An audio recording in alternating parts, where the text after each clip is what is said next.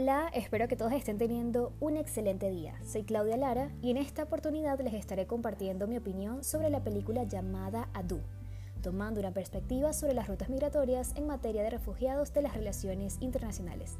Empecemos.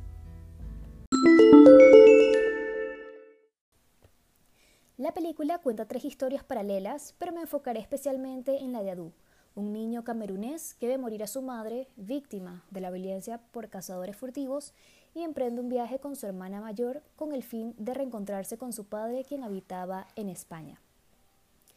Cabe destacar que en los últimos años hubo importantes episodios de migración y desplazamientos.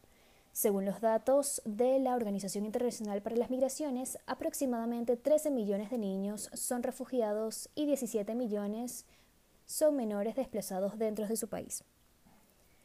Las tendencias migratorias se relacionan con acontecimientos puntuales, tales como crisis económicas o conflictos, pero igualmente eh, acontecimientos a largo plazo como los cambios demográficos, desarrollo económico, avances de la tecnología y comunicaciones, etc. Muchas personas recurren a los servicios de traficantes, siendo esta su única opción para llegar a los destinos deseados. Las principales rutas migratorias por los migrantes africanos consisten en la ruta septentrional hacia África del Norte y la ruta del Mediterráneo occidental hacia Europa principalmente. En el caso de Adu y Alika, ellos se ven obligados a transportarse en el tren de aterrizaje de un avión. Este tipo de traslados y vías clandestinas son una de las principales causas de mortalidad y en muchos casos no es posible encontrar los restos de las personas, aunque la Organización Internacional para las Migraciones comenzó a reunir información sobre los migrantes que desaparecen en las rutas migratorias de todo el mundo en el marco de su proyecto sobre migrantes desaparecidos. Abdu Alika y Mazar se desplazaban por motivos de seguridad familiar y de supervivencia, en busca de nuevas oportunidades.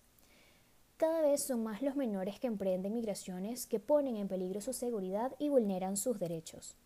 Una de las estrategias de Mazar para conseguir dinero para el viaje fue establecer contacto con un conductor de camión para que facilitara el movimiento transfronterizo o una forma de generar ingresos, incluso si se tratase de explotación sexual, con el fin de obtener los recursos necesarios para, su, para la migración.